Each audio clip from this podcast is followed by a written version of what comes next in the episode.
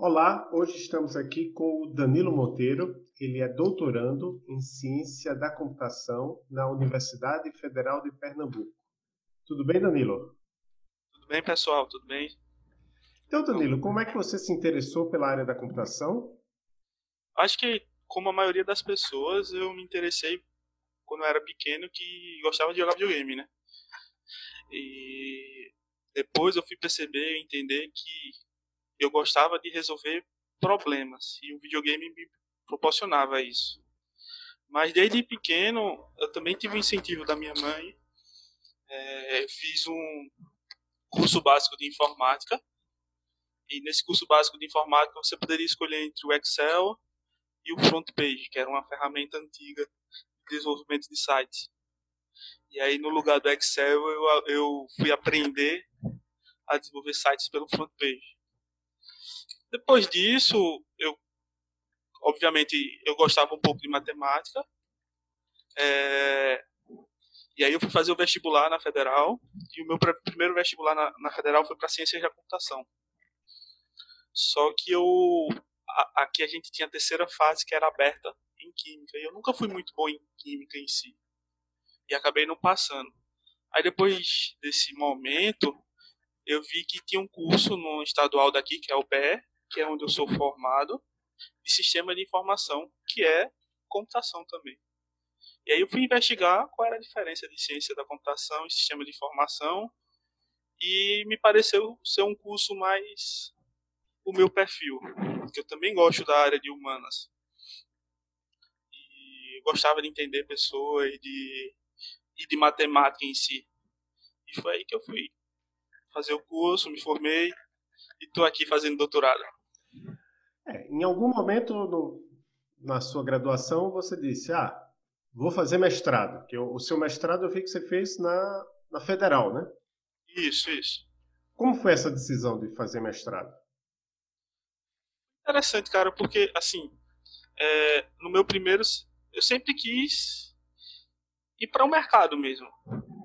É, só que aí no meu primeiro semestre eu tirei uma nota boa em geometria analítica, que não era nenhuma disciplina que eu gostava muito, mas eu gostava de estudar e eu tirei essa nota boa. E aí o professor convidou, me convidou para ser monitor no segundo período.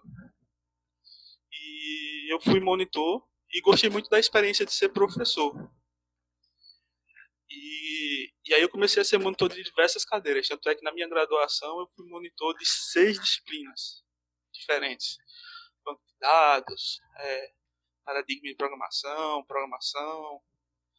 É, e aí eu fui aprendendo a gostar de ensinar. E durante esse tempo, como os professores eles me viam muito focado em, nessa área de pesquisa, de ensino, eles me ofereceram uma bolsa de iniciação científica. E interessante também dizer que essa bolsa de iniciação científica não era em gerenciamento de projetos, que é uma parte da computação, mas não é tão dentro da computação em si. E aí eu desenvolvi o projeto e comecei a gostar. O pulo para o mestrado foi interessante porque eu tinha um, um amigo meu que ele era professor de outra faculdade lá, em Caruaru a gente vai assistir um jogo do Santos contra o Barcelona, a final do campeonato mundial de clubes. E ele levou outro amigo dele, que é César França, que é um pesquisador da área de motivação na engenharia de software. E ele começou a falar do, da pesquisa dele, eu achei super interessante. E na outra semana eu fui bater lá e, dizer, falar, ó, oh, eu quero fazer meu TCC com o tema que você está fazendo. Motivação. Foi aí que eu fui desenvolver um trabalho sobre motivação na área open source. Ele viu que eu gostava também e comecei a, a frequentar aulas como aluno especial no mestrado. E aí o, o jogo foi ser professor, fazer mestrado, tive que escolher entre. Eu tinha uma empresa também, tive que parar a empresa que eu tinha. Eu também desenvolvia para Android e tinha uma empresa aqui em Recife que foi a primeira na América Latina a desenvolver aplicativos para Android. E ela me ofereceu para trabalhar lá, inclusive era para ganhar, acho que era o triplo da bolsa de, de mestrado. E eu acabei largando isso para fazer é, mestrado em si e agora o doutorado. E agora você está fazendo doutorado lá no, no, no Sim. Seu orientador é o Fábio Queda, é isso? Isso, eu estou fazendo doutorado, terminando já. Estou escrevendo, os, na verdade já escrevi os resultados, estou discutindo agora. Então já estou bem, bem avançado mesmo. É, e meu, meu orientador é o Fábio Queda, ele trabalha com aspectos humanos na engenharia de software. O meu trabalho, eu trabalho com a adaptabilidade individual a relação entre a adaptabilidade individual e a satisfação e o burnout dentro da engenharia de software. Algo bem diferente, né, de computação e programação em si, mas é bem legal. E em paralelo você está dando aula, é isso? Ou pelo menos estava antes da crise do Covid? então, eu sou coordenador de um. De, eu sempre dei aula, sempre gostei muito de dar aula. É, eu acho que isso foi uma das grandes coisas que a monitoria e meus professores me ajudaram, como eu falei. E eu sou professor e coordenador do curso de Sistema de Informação lá de Olinda, da Maurício Nassau. Uma faculdade particular que a gente tem aqui. Certo. E como é, nesse caso, considerando que você é um doutorando e um professor, como é seu dia a dia? Você passa mais tempo na frente do computador ou conversando com as pessoas? Excelente pergunta. Veja, é, boa parte da, da coordenação é resolver problemas das pessoas e fazer relatórios. A gente faz, não sei se você já teve essa oportunidade também de ser coordenador, mas a quantidade de relatórios que a gente faz é gigantesca mas a gente conversa também muito com as pessoas. Eu diria que eu passo 50% do tempo é, conversando com alguém para tentar entender quais são os problemas ou como resolver o problema, e 50% do restante eu faço relatório. É, assim, e aí eu normalmente trabalho à tarde e à noite. E de manhã eu faço parte do. Eu faço a, o, o meu doutorado, né? Escrevo a minha tese.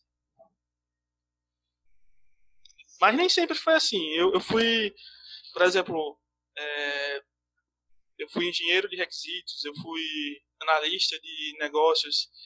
E, então, boa parte do que eu fazia era com certeza conversar com pessoas, entender os problemas dela, delas e, e propor soluções, que nem sempre eram computacionais. Você particularmente gosta de programar? Cara, eu gosto muito de programar. É, infelizmente, eu não fui. Assim. Lá não tinha a cultura de maratona onde eu estudava. E eu, na verdade, nem sabia que existia isso. É, mas eu sempre gostei muito de programar. É, eu nunca fui um grande gênio da programação mas eu sempre estava lá fazendo minhas coisas de programação. Eu acho que programar é criar coisas e eu, eu gosto muito disso também. É, então, durante a minha graduação, eu via muita gente dizendo que não, não queria aprender, ou não precisava aprender a programar, porque eles iam trabalhar com outras áreas da computação que não faziam isso, segundo eles. Por exemplo, o cara achava que teste ele não ia mexer com programação. E, ah, eu gosto de teste e não vou programar. Na minha visão, isso é um, um erro. Mas eu sempre, como eu te disse, eu passei boa parte da minha graduação fazendo iniciação científica, estudando aspectos humanos no desenvolvimento de software, mas eu sempre via que eu tinha que estudar programação. Então eu sempre gostei muito de programar. Hoje, por exemplo, no meu doutorado eu não programo nada, só que eu utilizo o R. E aí o R a gente tem comandos, a gente tem não tem lógica de programação em si, mas a gente tem algo próximo de programação. E eu também faço meu meu hobby, por exemplo, é mexer com Arduino, criar hum. coisinhas. Eu vi que você já deu curso também de Scratch. Foi, foi. A gente. Eu fui coordenador em outra faculdade, né, em Caruaru. É, uma faculdade particular lá. E eu sou muito preocupado com a sociedade também. Né? Então, a gente fez um curso, eu e alguns alunos, para os alunos de escola pública da região que era o objetivo era tentar ensinar um pouco para eles do que é computação no dia dele, no dia a dia e como é que eles podem utilizar. E também aqui na faculdade que eu tô, a gente tem um grupo de meninas programadoras e nesse grupo a gente leva as meninas para ensinar, que é o Lovelace. É, a gente leva as meninas para ensinar programação e a gente utiliza o Scratch. Mas esse grupo aí que você está falando é aquele grupo que, você tinha me falado que tem um grupo de meninas da programação. É esse grupo? Isso, isso, isso. O Lovelace é um, um grupo de meninas da programação formado por alunas da Uninassal Olinda e professor, uma professora e, e eu, no caso, coordenando. A professora está muito mais envolvida, né? mas assim, eu tento ajudar no que dá para fazer a ideia do grupo foi minha. O objetivo da gente é que a gente tenha mais um lugar mais seguro para as alunas, porque quando eu cheguei lá eu já notei isso, que era meio que agressivo para as meninas. Os meninos eram muito, como é que eu posso dizer, inconveniente com elas. E eu notei eu acho que todo mundo nota que a quantidade de meninas programando ou entrando em, em cursos de programação não é tão alta. E que isso era diferente lá atrás, né, lá no começo. E então meu objetivo é promover com esse grupo específico é promover é, as mulheres na programação. É, e aí, gente... oi. Não, que a gente fala sobre essa questão de ser diferente lá no começo e se referen... muitas vezes o pessoal se referencia aquele filme Estrelas Além do Tempo, né? Uhum. Eu, eu vou um pouco menos longe que o primeiro curso de ciência da computação no Brasil, um dos primeiros, foi lá onde eu fiz meu doutorado, na Universidade de São Paulo, né? na USP Sim. São Paulo, São Paulo capital. E a primeira turma tinha aproximadamente a mesma quantidade de homens e mulheres. Né? E hoje em dia no, no meu curso mesmo, no curso no, nos cursos que eu dou aula, quando chega a 20% é uma festa. Às vezes não chega é, nem a 10%. O que é algo muito estranho, né? Se você parar para pensar. E ainda quando chega, elas encontram um ambiente hostil. Que, de fato, você. Quando eu era mais novo, eu não tinha noção eu não fazia nada tão nada absurdo, né? Mas assim, eu não tinha noção do de quanto hostil é para elas esse ambiente que a gente mesmo cria. E o fato de eu da gente construir esse grupo uniu as meninas. Então, por exemplo, eu fui professor de programação para uma turma que tinha várias meninas no segundo período. E as meninas, elas se uniram de uma maneira que a, as notas delas estudaram, obviamente, e as notas delas foram excelentes. Até as meninas que tinham dificuldade, as outras passaram tempo com ela estudando e as notas foram boas. Então, assim, para mim é muito satisfatório ver isso, essa união. E, além do que, a gente tem algumas empresas aqui em Recife que elas contratam é, tem uma preferência muito grande por contratar meninas, mulheres. Então, por exemplo, eu já, eu já tive aluna que só o fato dela gostar de exatas no colégio, é, a empresa foi lá e contratou ela, contratou antes dela entrar na faculdade, paga a faculdade dela, paga ela como uma contratada CLT para ela fazer a faculdade só pelo fato dela gostar de programação. A empresa ela está buscando ter 50% dos colaboradores mulheres e 50% dos colaboradores homens. E o que acontece é que hoje ela tem cerca de 20%, que é a média, né? É, de mulheres na programação, até menos, na verdade. Mas é isso. Então, é, é um mercado e é um custo de possibilidades para elas muito grande. E a gente é. tem alguns estudos né, que falam que essa heterogeneidade de, é, de equipes, com homens, mulheres, pessoas mais velhas e pessoas mais, mais novas, é importante, principalmente na economia criativa. Uhum. É, até porque, assim, tá, tá sobrando vaga né, na, na nossa área. Quer dizer, Isso. pelo menos estava antes do Covid. Não sei como é que vai ser agora, mas estava sobrando vaga. Então, por que, que a gente vai criar barreiras para que um certo grupo. E aí eu estou falando, a gente tem, tem, que cuidar não somente de mulheres, mas todas as minorias na área. Não vou nem falar de minorias claro, na claro. população, mas as minorias na área são, são muitas, são outras também.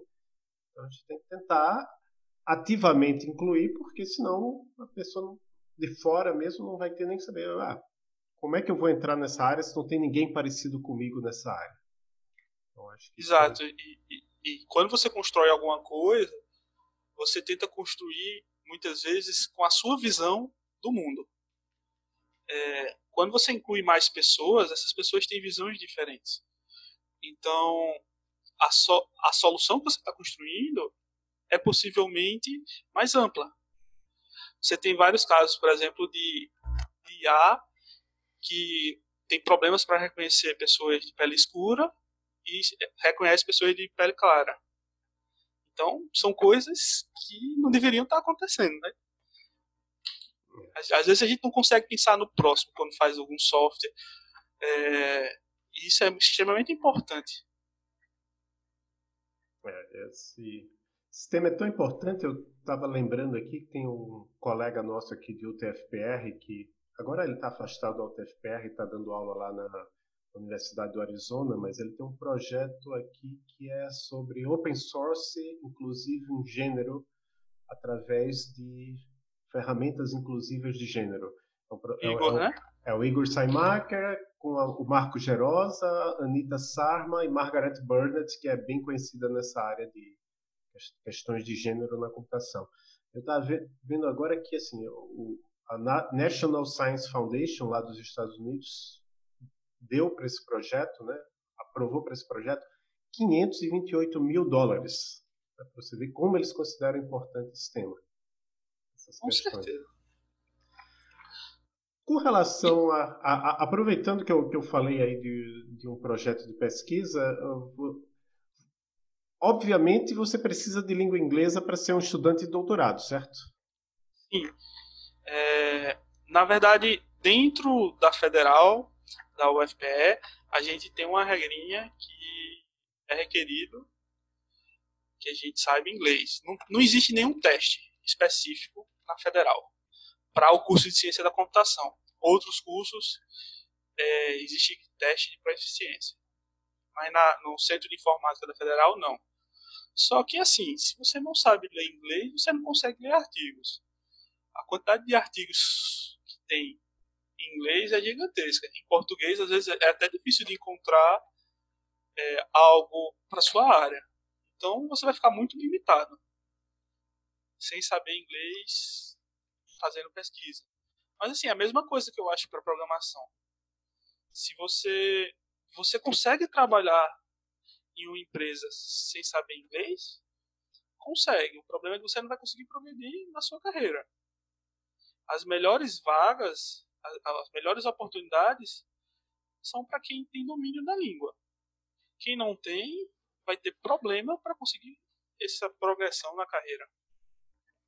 É, isso às vezes até tem um lado ruim para o país, o que eu vou falar agora, mas só para contextualizar. Né? Hoje eu estava ouvindo um podcast, chama Carreira Sem Fronteiras. Era uma pessoa que fez a graduação lá em Campina Grande, e durante o curso fez o Ciências Sem Fronteiras, foi para o Canadá. o inglês dela ficou tão bom assim, suficientemente bom, não quer dizer que ficou fluente em tudo, mas que hoje essa pessoa está trabalhando lá no, em Malta, né, que é uma ilha ali perto da Itália. Por quê? Porque tem uma série de empregos no mundo todo para pessoas da nossa área, né, que basta a pessoa saber inglês e ser bom tecnicamente que a pessoa consegue um emprego em várias partes do mundo. Eu acho que o importante até a gente falar para o ouvinte é que quando a gente fala saber inglês, não é saber 100% bem, ter um, não ter sotaque, nunca errar o verbo. Não é isso. É você conseguir se comunicar na maioria das vezes. É, isso é super importante. Porque uma coisa que eu tinha muito medo é que, apesar de ter feito curso de inglês na adolescência, eu não me sentia seguro. Óbvio, eu nunca tinha ido para fora do país. E aí eu fui apresentar um artigo meu no ESEN, que é uma conferência que vai o pessoal da Microsoft, o pessoal muito bom na área de engenharia de software. E aí eu fiquei, me ferrei, né? Porque eu vou apresentar um artigo em inglês, como é que vai ser isso? E lá eu consegui entender que o mais importante de tudo é você também saber se comunicar e fazer com que as pessoas entendam. Ninguém vai ficar rindo de você porque você tem um sotaque, ninguém vai ficar rindo de você porque você fala um, entre aspas, nós vai. É claro que não é o ideal, mas o importante lá é a comunicação em si, né? E eu acho que para vocês, eu tenho um colega meu que ele é bem do interior, ele trabalhava no ele, para ser sério com você, ele era do sítio assim. E ele não sabia nada de inglês. É, e ele não fez curso nem nada. E ele, com, trabalhando com programação, ele começou a desenvolver um inglês é, um pouquinho mais calejado. E isso ajudou ele a crescer na, na vida, ele trabalhou fora já. Então, assim, não é saber 100% inglês perfeito, falar melhor do que um nativo. É saber se comunicar com as pessoas saber fazer com que as pessoas te entendam. E com relação à matemática, você falou que você gostava de matemática no ensino médio, né? Mas assim, quão essencial você acha que é necessário para as pessoas que, que, escolhem algum dos cursos da computação, que a gente tem vários cursos na computação, né? Você falou sistema de formação, aqui na UTFPR a gente tem engenharia de computação, tem sistemas também, em outras, ah, em Pernambuco tem ciência de computação, tem outros lugares que tem licenciatura em computação, engenharia de software, são vários cursos. Você acha que para todos esses cursos é essencial que a pessoa ame matemática para seguir uma carreira na área de computação? Olha, eu vou ser bem sincero aqui. Eu sou formado em sistema de informação, eu gostava de matemática, mas eu nunca fui o cara que só tirava 10 em matemática, o gênio da matemática. É, eu acho que assim vai existir cursos que a matemática é um pouco mais pesada. Por exemplo, um curso de engenharia da computação, eu presumo que a matemática seja muito mais puxada, como a gente diz aqui, do que um curso de sistema de informação Sim. em si. É, a matemática, como eu vou falar como professor, como aluno, a minha impressão é que a matemática ela não ela serve para desenvolver o raciocínio lógico. E aí sim, o raciocínio lógico é super importante no dia a dia das pessoas. É, eu conheço pessoas na área de sistema de informações, sistema de informação que elas não são grandes matemáticas, mas são grandes desenvolvedores de software. Então, na minha visão, é possível sim. Se você tem alguma dificuldade de matemática, mas gosta da área, é possível sim enfrentar. Vai ser um pouco mais difícil porque em alguns cursos as cadeiras de matemática são um pouco mais puxadas, sim. Mas o importante é o raciocínio lógico que você tem. Para a maioria das coisas, claro. Se você for desenvolver um aplicativo, um software é, que realiza cálculos, aí realmente é necessário saber matemática. É claro. Que dificuldades você já enfrentou na sua carreira até hoje? Que dificuldades eu já enfrentei? Veja, é, quando eu era. Acho que a primeira dificuldade que eu enfrentei foi justamente com um pouquinho com a matemática. Como eu te disse, eu gostava de matemática, eu fui monitor de é, geometria analítica, né? Mas eu não tinha uma base tão boa. E obviamente no meu curso teve um pouquinho de matemática. Essa foi uma das primeiras dificuldades que eu tive. Acho que a segunda dificuldade que eu tive, uh, eu fiz um curso em Caruaru. E Caruaru não tinha um mercado, e ainda não tem, um mercado tão forte de computação. E a gente tinha muita dificuldade de estagiar. E isso trouxe um problema durante minha formação que assim a gente fala de uma disciplina por exemplo de engenharia de software a gente tem 60 horas como professor para dar o assunto. Se você pegar em uma semana você trabalha 40 horas. Então a prática é super importante. E eu não tinha essa prática em si. Eu acho que outra dificuldade que eu tive não foi tão relacionada com a área de, de computação foi que eu fui morar fora de casa. E, e aí, quando eu fui morar fora de casa, né, durante minha graduação, meu mestrado, eu tive que aprender muita coisa. Que foi ótimo para mim. Mas que no começo foi bem difícil. Por exemplo, cuidar de uma casa. É uma coisa que eu não estava tão acostumado ter responsabilidades com contas. Também não estava tão acostumado. Então, essas coisas, elas me. Durante minha graduação, elas me influenciaram um pouco negativamente. Mas assim, dá para se contornar. O, o mestrado você fez com bolsa? Então, o mestrado eu fiz uma parte com bolsa e depois eu saí para ensinar. Eu fui. Eu acho. Naquele momento eu achei que ensinar. Porque assim, quando a gente é professor e a gente tem uma. quer entrar na federal, por exemplo, a avaliação ela é feita de maneira. Você tem uma avaliação, uma prova normalmente, né? É, difere de, de instituição para instituição, mas assim, isso é uma prova que sorteia um tema e você vai falar sobre aquele tema. Tem 12 temas, 10 temas, e você estuda sobre esses 10 temas, e ele sorteia na hora, e você tem que falar e escrever sobre aquele tema.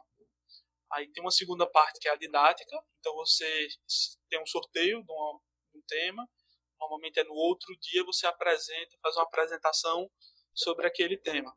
E a terceira fase, que, que difere né, também, Pode ser, por exemplo, o último que eu fiz tinha uma análise de experiência. Você falava sobre como era a sua vida, como é que você queria estar lá dentro da na universidade, o que, é que você iria fazer.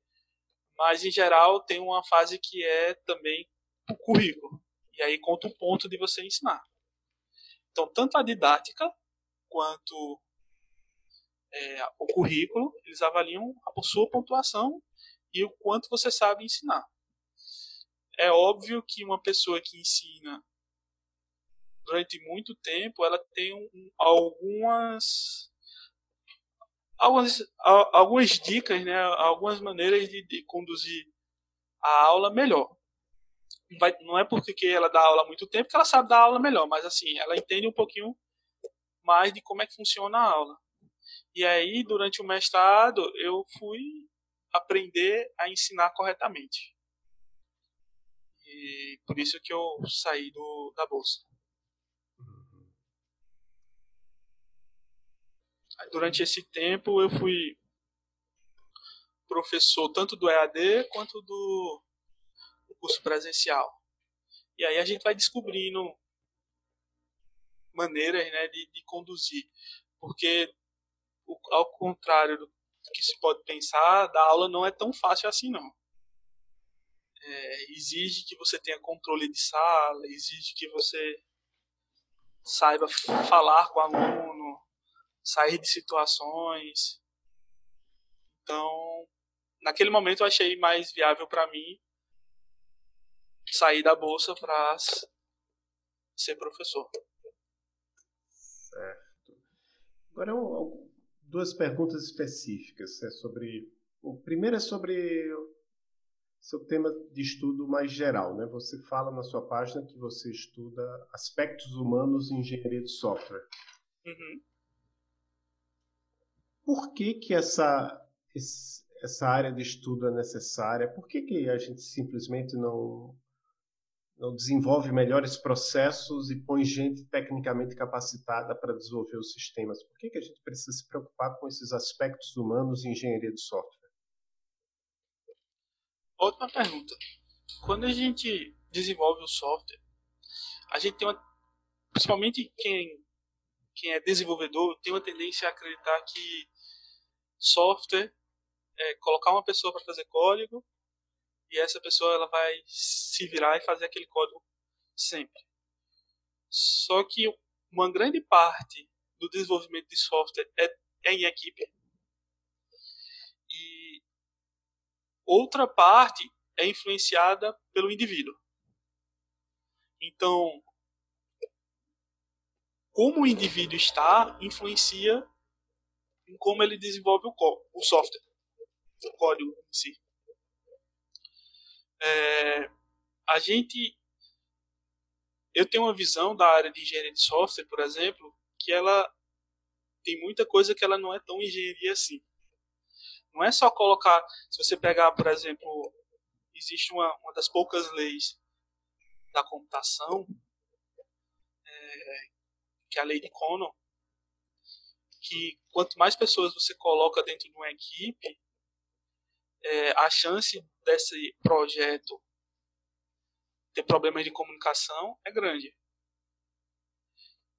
Quanto mais pessoas você coloca num, num, uma obra para acelerar essa obra, mais chance essa obra tem de terminar rápido. Só que software não é assim. Por quê? Porque software precisa de comunicação. Software é um trabalho em equipe.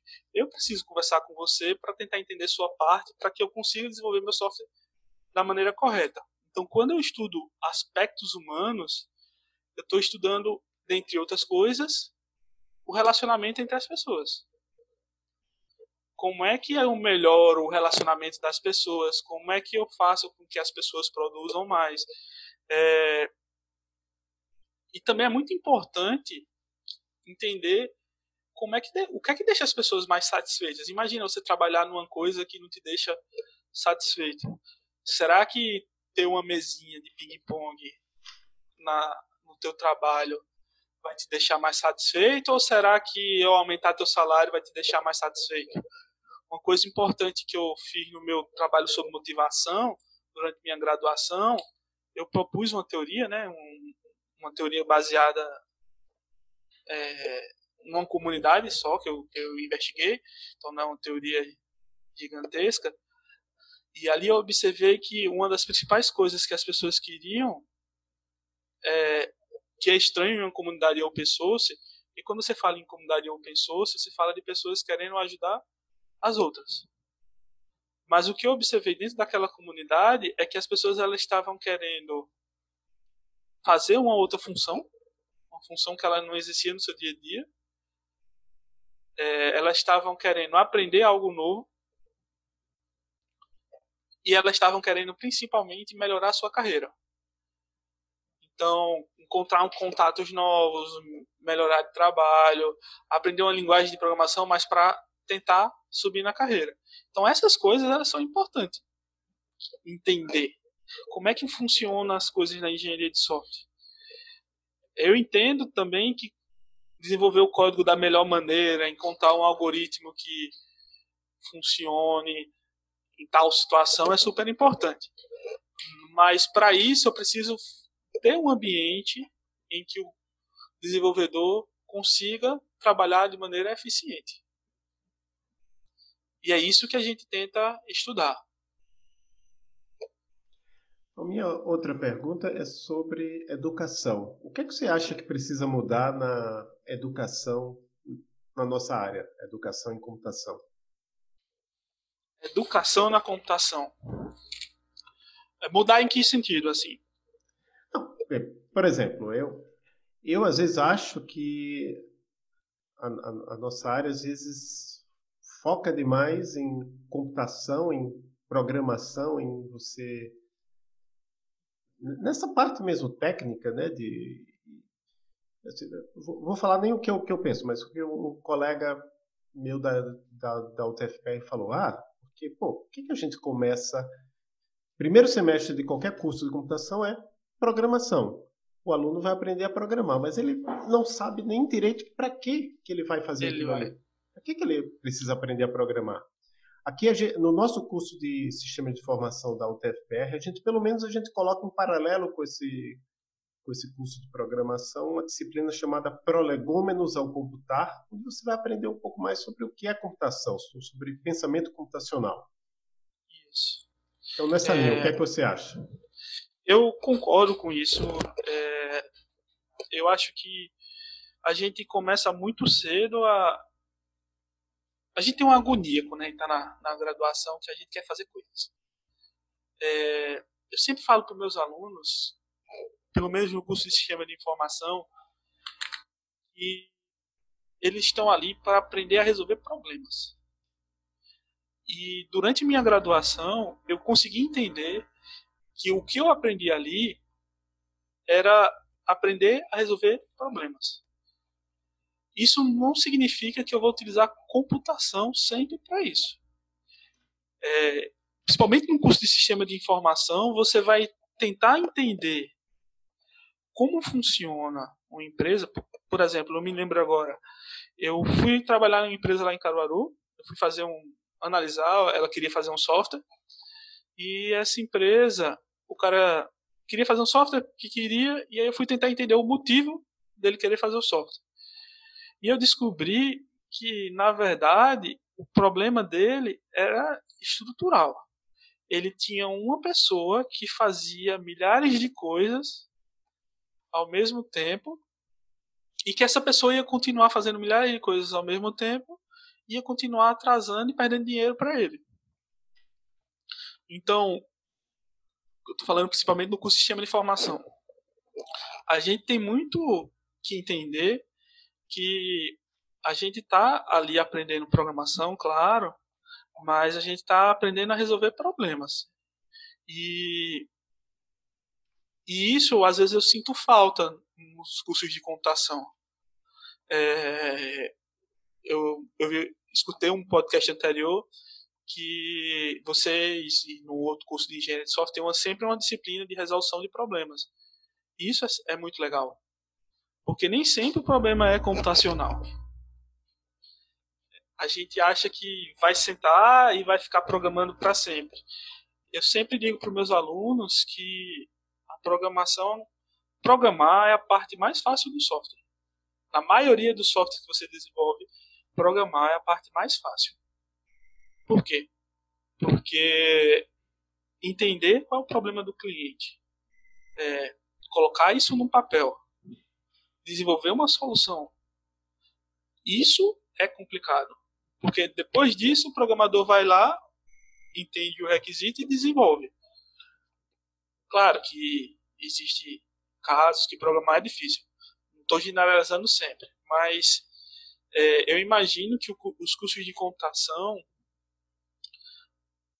muitas vezes porque eles são muito baseados, quem desenvolveu essa grade, quem pensou nisso, são pessoas da área de exatas e a gente não tem uma valorização tão grande na área de sociais e humanas, eles não levam isso em consideração.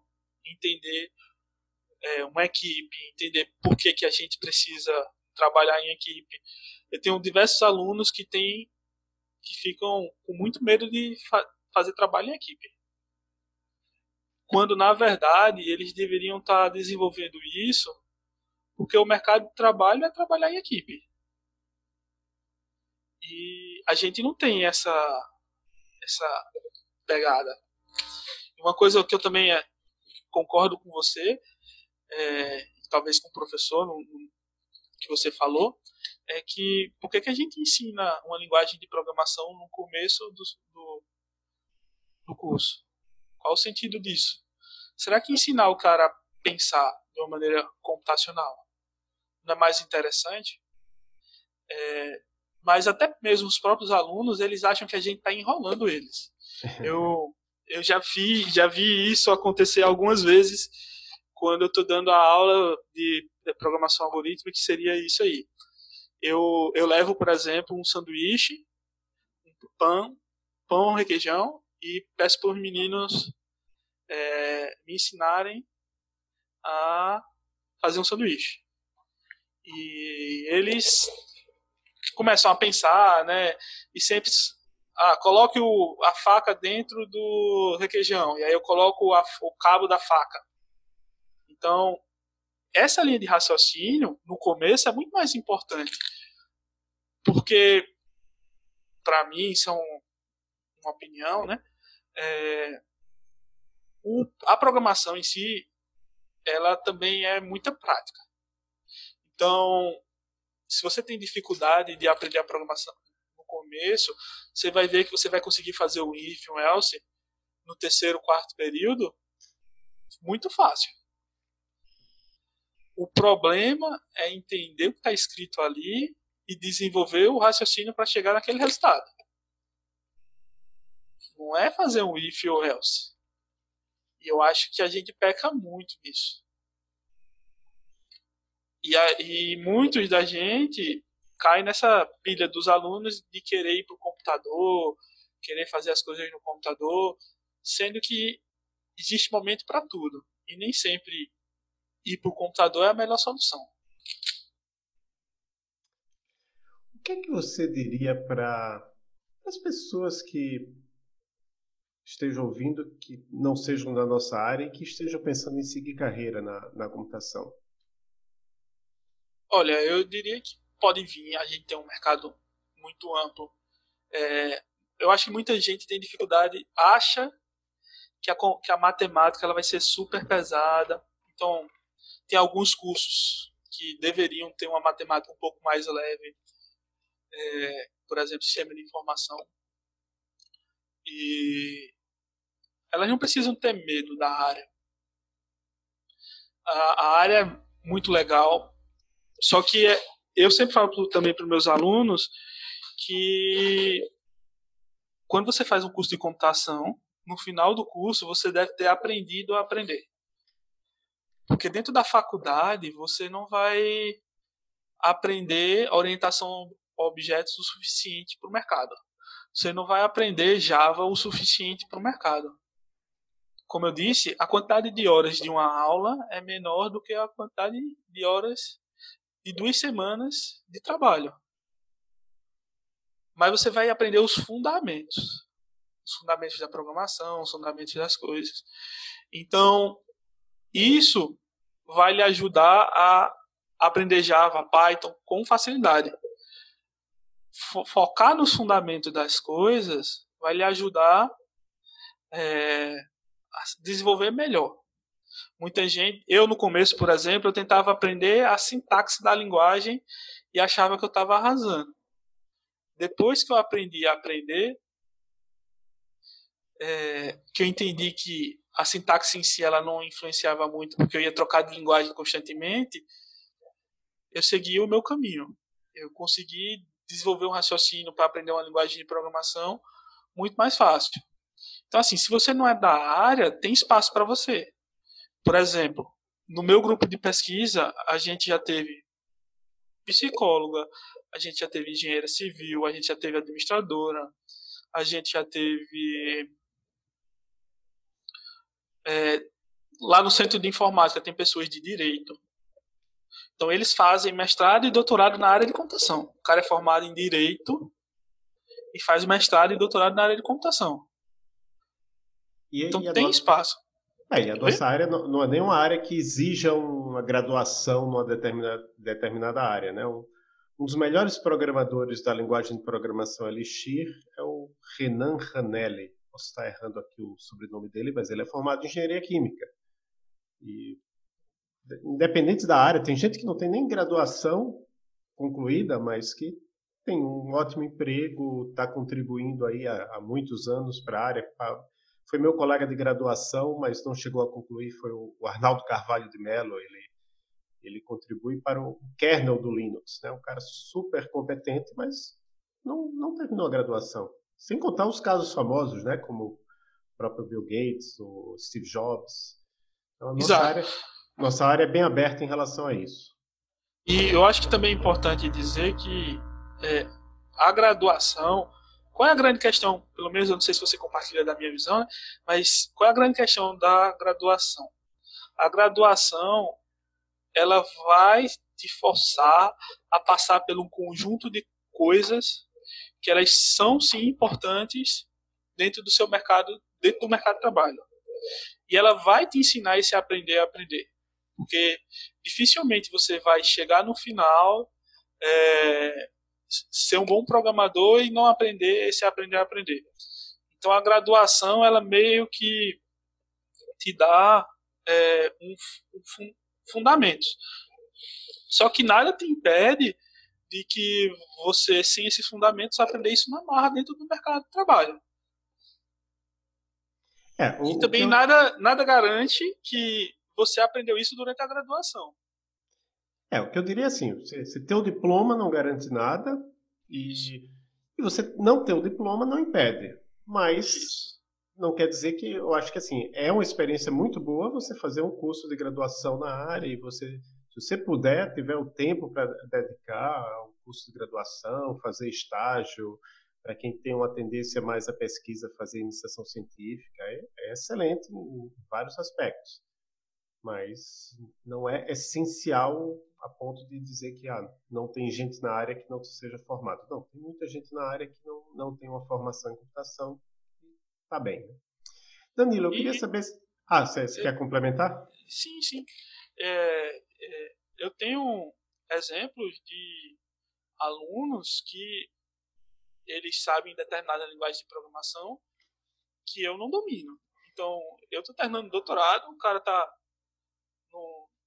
quarto, quinto, sexto período de, sistema de informação e ele sabe frameworks que eu não, nem sei para onde vai.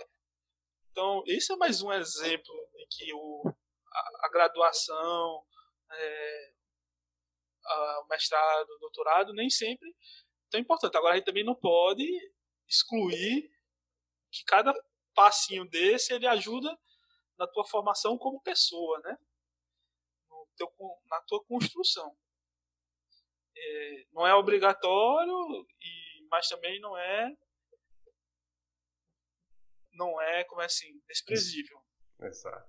É, você falou uma coisa interessante. Eu lembro que quando eu, em 2008 eu dei aula na Universidade Estadual de Santa Catarina. Eu tinha dois alunos lá que conheciam uma linguagem que eu, eu acho que na época eu nunca tinha ouvido falar, a linguagem Lua. Eles sabiam programar, sabiam até programar bem a linguagem Lua, a linguagem criada por três brasileiros, né? São as duas linguagens criadas por brasileiros que têm alguma, algum reconhecimento mundial são Lua e Elixir. E esses dois alunos, na época, em 2008, eram alunos de graduação de ciência da computação e eles sabiam muito bem Lua, né? O que, eu, que eu posso dizer é que hoje eles, os dois são do, terminaram o doutorado, né? E são professores universitários. Talvez seja um sinal aí para os seus alunos. Exato. Danilo, tem algumas, algum livro, algum filme, alguma série, algum podcast, quadrinho, qualquer coisa que você queira indicar para os nossos ouvintes? Veja, eu, eu particularmente, eu gosto de ler coisas que não têm a ver com computação. Então, por Ótimo. exemplo, eu, eu gosto de ler coisas como Agatha Christie, que eu acho super legal. Eu acho que a gente também tem, eu tenho, encontro isso muito nos meus alunos eles têm uma visão de que a gente deve pegar vários livros de computação e ficar decorando aqueles livros, lendo sempre livro de computação, sempre da área. E a minha visão, eu não sei se você compartilha dela também, mas a minha visão é que quanto mais a gente lê fora da nossa caixinha, mais a gente tem uma visão ampla do que é está acontecendo. E, por exemplo, te, esse artigo que eu fui para a Itália, que eu falei para vocês no começo da, da nossa conversa, eu estava lendo um artigo na área de enfermagem. E eu peguei a ideia do artigo e transportei para a computação. Então, quando a gente lê coisas fora da nossa área, é, a gente abre a nossa mente para ter novas ideias. Eu não estou dizendo aqui que não é importante ler coisas da nossa área, é, mas, por exemplo, eu gosto muito de Agatha Christie, eu gosto muito de. Eu gosto muito de ler livros de história, 1808, por exemplo para entender como é que tá, o que é que tá ao redor da nossa sociedade também. É, outro, aproveitar e perguntar para você, eu estava numa palestra lá num, num evento, é, Try Agile, em 2014. Aí o cara perguntou assim: é, vocês são Star Wars ou Star Trek? Eu achei estranho, porque eu, eu tava lá, eu, eu sou uma pessoa que eu, eu não ligo nem para um nem para outro. então, eu acho que é para, em primeiro lugar, dizer isso para as pessoas. Não, se você não gosta dessas ficções científicas futuristas como Star Wars, Star Trek, também você tem seu espaço também na computação. Nem todo mundo. Não sei qual é, Exato. O, qual é o termo um, certo. Eu vou dar um. A, a sua fala é sensacional, sabe por quê? Porque eu não sou chegado em Star Wars e eu até já assisti Star Trek, mas eu também não sou grande fã. Então, eu vim assistir Star Wars depois da minha graduação, ou pelo menos no final dela. É... Star Trek faz muito tempo que eu não assisto. E eu não entendo muito do que é que funciona naquele, naquele ambiente, tá entendendo? Então, não é. A gente não pode ser tão binário assim. É, eu tenho. Uma, nem sou Star Wars, nem sou Star Trek. É, nesse, nesse caso é interessante. A maioria das pessoas que estava lá, claro, a gente estava nos Estados Unidos, isso deve fazer algum, alguma diferença. E eram pessoas de uma idade assim um pouco. Não eram só jovens, né? E Star Trek especificamente passou lá na, na TV, né? Uma série de TV. Star Wars foi um filme de. uma série de filmes de muito sucesso. Mas eu, eu, é pior que eu não me lembro se a maioria disse que era Star Wars ou Star Trek. Eu me lembro que o palestrante, que é o Andrew Hunt, é um dos signatários lá do Manifesto Ágil. Sim, sim. Ele não só ele disse que ele era Star Trek, né, era fã de Star Trek, disse que Star Trek era uma série melhor do que Star Wars e usou um exemplo de algum personagem de algum episódio da série para ilustrar a palestra dele que era sobre sobre desenvolvimento de software antifrágil. Mas realmente dava para entender, né? não, não, atrapalhava você não, não ter ideia do que é que ele estava falando na série, mas é, foi um exemplo interessante. Eu, é, eu acho que você compartilha da minha ideia de que o filme é ok, dá para ser assistido. É, falando, por exemplo, de Star Wars. Mas eu não consigo sentir a emoção que eu vejo, por exemplo, de alguns colegas meus, vai sair Star Wars, eu tenho que estar lá dois dias antes para comprar o ingresso. Eu não consigo ter essa visão sobre aquilo. Eu consigo entender um pouquinho, mas eu não consigo. Não vejo isso dessa maneira, da mesma maneira que eles. E tem espaço para todo mundo. É, é, o que eu sempre digo. Na computação tem espaço para todo mundo. Danilo, tem alguma coisa que você gostaria de falar que a gente não abordou aqui? Não, acho que está tranquilo. É, acho que a gente falou sobre várias coisas bem legais. É, eu queria agradecer também né, a oportunidade que você tá, me deu é, falar sobre um pouquinho sobre minha área, falar um pouquinho sobre computação em si, minha percepção de, dessa área também. Onde é que as pessoas podem saber mais sobre você? É, eu, eu tenho seu contato no Twitter, mas você, além do Twitter, você está em alguma outra rede social, postando, comentando, então, assim, para o público em geral? A rede social que eu mais uso é o Twitter, que é um número um, Danilo. É, eu também tenho um site, né? monteiro.inf.br é, eu não uso muito o Facebook, eu uso um pouquinho o LinkedIn. mas não, não uso tanto essas outras redes sociais. Eu gosto muito de usar o Twitter. Acho que o Twitter é uma ferramenta muito boa. E assim, eu não tenho, eu tenho uma tendência a não perder tanto tempo na, nas redes sociais. Tem um horário para fazer entrar nas redes sociais e tal. Então eu tento concentrar meu horário em uma só no Twitter que eu gosto muito. Eu tenho também Instagram, mas eu nem me lembro qual é o meu Instagram. Eu quase não acesso ele. É, só complementando, eu acho assim, do, do Twitter, o que eu acho legal é que várias pessoas dessa nossa área aí de aspectos humanos estão lá, né? Inclusive os brasileiros, o próprio Igor Steinmacher, o Igor Vício, que... Fernando Kenji Camei, Gustavo Pinto, né? Isso, isso. E, na verdade, não é nem só da área de, de aspectos humanos, né? na área de computação. E essas pessoas, o Fernando, o Gustavo, o Igor, são super acessíveis. É... Tem também. O Marco Túlio é, Valente? Tem, tem o Marco Túlio. É, como é o nome? Eu esqueci o nome agora dele, que ele tá na Holanda. Ele é professor, que ele era da, da Maurício. Pronto, Maurício. São pessoas que é, você tem um acesso à comunicação e assim, elas postam coisas muito legais. A maioria delas postam coisas muito legais que dá para você acompanhar e entender um pouquinho, não só da área de aspectos humanos, mas da área de computação em geral. E a discussão também é muito legal. A gente acompanha algumas discussões, eu mesmo acompanho você e, e vejo sempre o que você posta, né, essas coisas, e é como se fosse uma curadoria para mim. É, vocês são meio que um filtro para mim, para que eu consiga entender o que está acontecendo na área. Joia. E manter atualizado. Né? Muito bom, Danilo. Então, é isso. Muito obrigado, Danilo. Obrigado aí pela, pela oportunidade de passar um pouco do seu conhecimento aqui para os nossos ouvintes e tchau para você. Tchau, até mais, pessoal.